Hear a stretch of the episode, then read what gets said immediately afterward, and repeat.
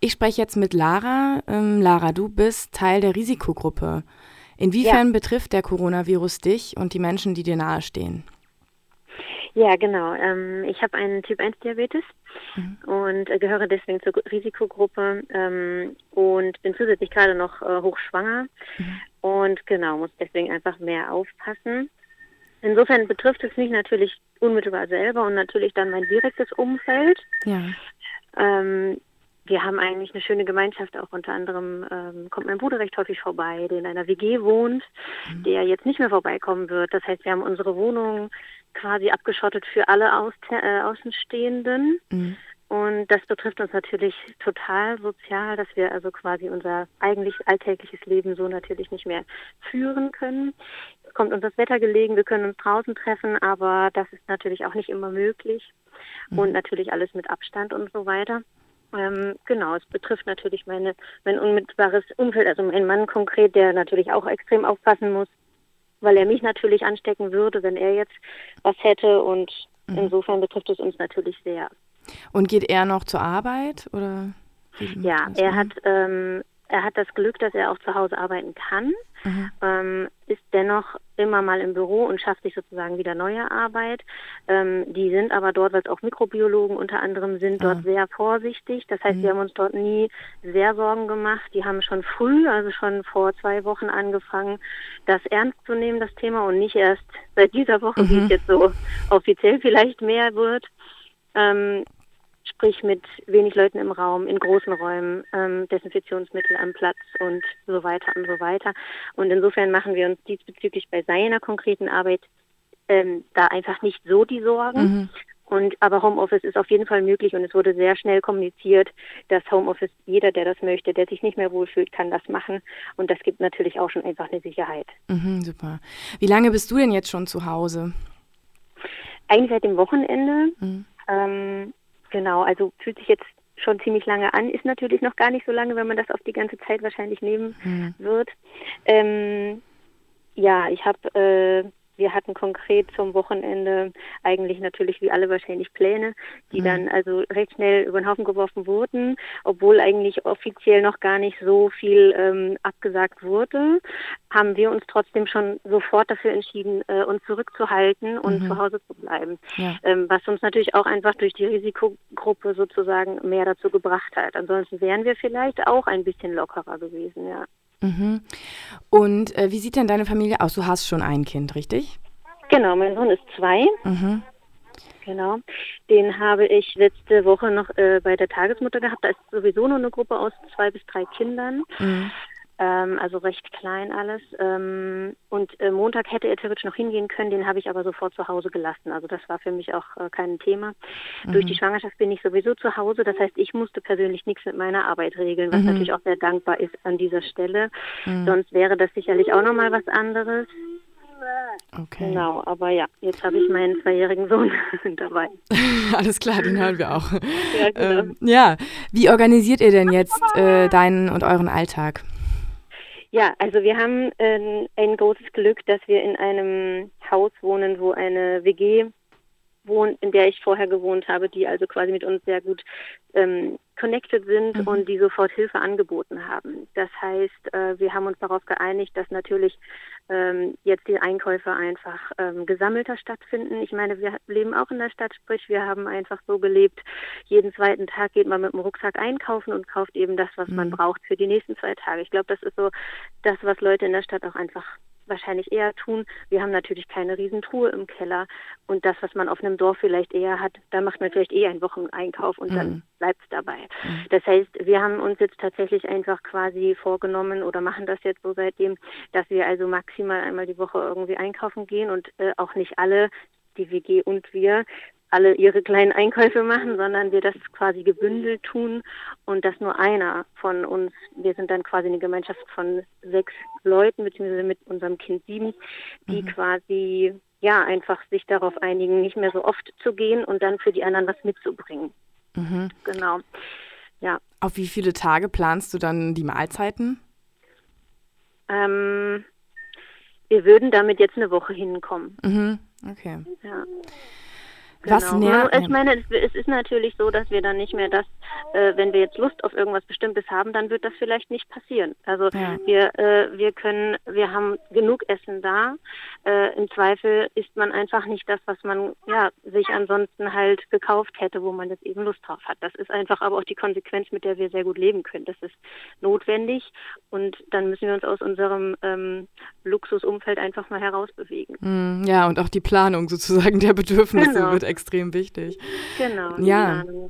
Ähm, was ist bisher für dich so die größte Einschränkung?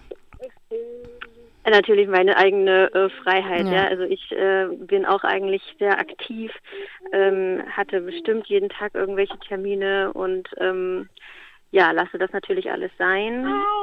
Ähm, das sind auch meine, ja, ihr hört meinen Sohn, hm. das sind natürlich auch meine Hobbys.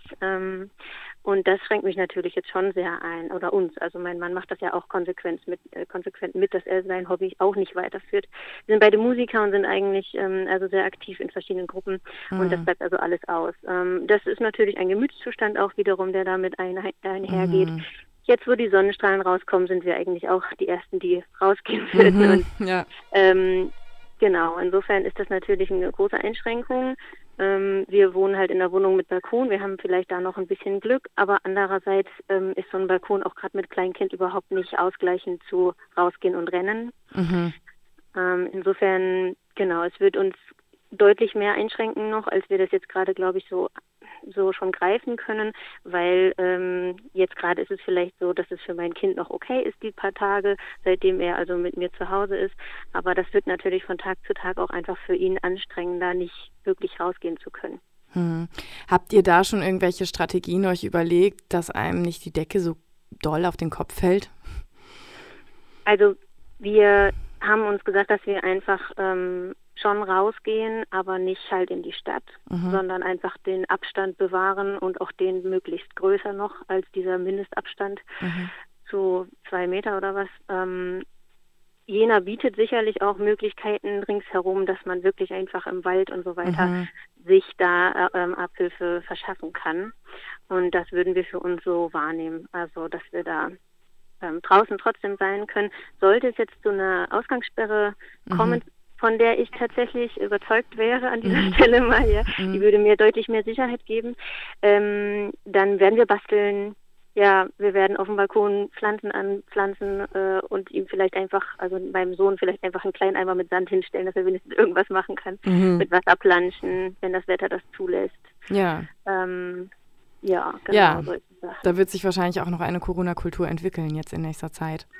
Genau. Was nervt dich am Umgang mit Corona bisher? ja, ähm, wie ich ja gerade schon gesagt habe, hätte ich nichts gegen eine Ausgangssperre, weil ich äh, einfach denke, dass die Leute es leider noch nicht so ernst nehmen.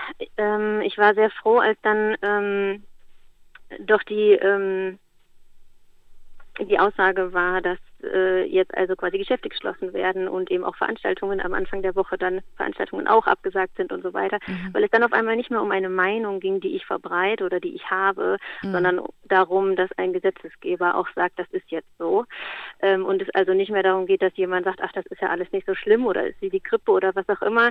Es kursieren nun mal verschiedene Meinungen. An dieser Stelle war das dann aber einfach erledigt. Keiner musste sich darüber Gedanken machen, sondern mhm. es war dann einfach so. Und genauso ähm, fühlte es sich so ein bisschen einfach noch so an mit diesen Ansammlungen von Menschen, die sich hier zufällig in Parks oder so weiter treffen, wobei das jetzt ja auch ähm, mit inklusive äh, ist, dass das nicht mehr in Ordnung ist. Mhm. Ähm, aber genau, also ich habe ein ganz, äh, ja, also ich habe dann doch recht häufig mal Wut in mir verspürt, wenn ich irgendwie Musiken aus WG-Zimmern höre und höre, da sind deutlich mehr Leute drin, als da reinpassen. Und mhm. ähm, dass das noch so gehandhabt wird. Und ähm, tatsächlich unter anderem, weil ich selber Risikogruppe bin, aber ich glaube eigentlich auch, ähm, man macht sich selber über sich, glaube ich, gar nicht immer so die Sorgen, selbst wenn man zur Risikogruppe gehört, das ist sicherlich auch ein Phänomen.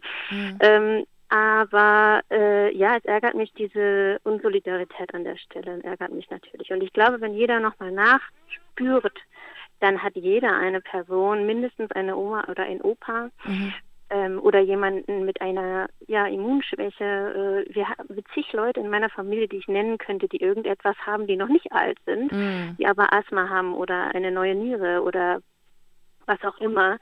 Ähm, und ich glaube, wenn sich jeder noch mal kurz Gedanken macht, habe ich eigentlich eine Person, die dazu zählen würde, die einen schweren Verlauf haben könnte, wenn das Gesundheitssystem es nicht schafft, mhm. ähm, mitzukommen, äh, dann ja, dann, wenn sich alle noch mal mehr Gedanken machen würden, dann würde eigentlich bei jeder Person doch so eine Risikogruppenperson dabei sein. Mhm. Und das ärgert mich, dass es halt nicht stattfindet offensichtlich in den Köpfen. Ja. ja. Und die Kommunikation also, vielleicht auch langsam war an einigen Stellen. Absolut, ja. absolut, ja. Es genau. ist vielleicht auch zu den älteren Menschen zum Teil noch nicht so durchgetröpfelt. Ähm, kennst du ältere Personen ähm, und hast, weißt was über deren Umgang damit?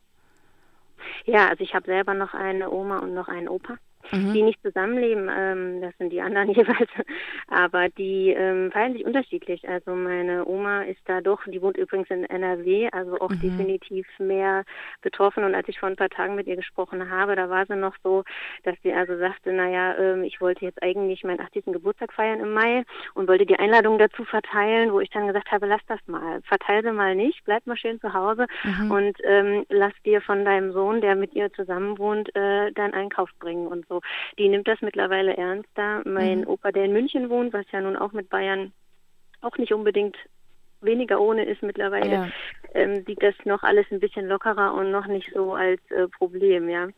Ähm, also sehr unterschiedlicher Umgang damit. Genau. Okay, ja, dann danke ich dir sehr für das Gespräch ähm, und wir hoffen, dass die Leute sich solidarisch verhalten. Ähm, genau. Genau, und bleib gesund. Dankeschön, mhm. ihr auch. Tschüss. Vielen Dank. Tschüss. Das war mein Gespräch mit Lara, die Betroffene ist, weil sie eine Person aus der Risikogruppe ist, über die Nachbarschaftshilfe und die Solidarität, die wir jetzt brauchen.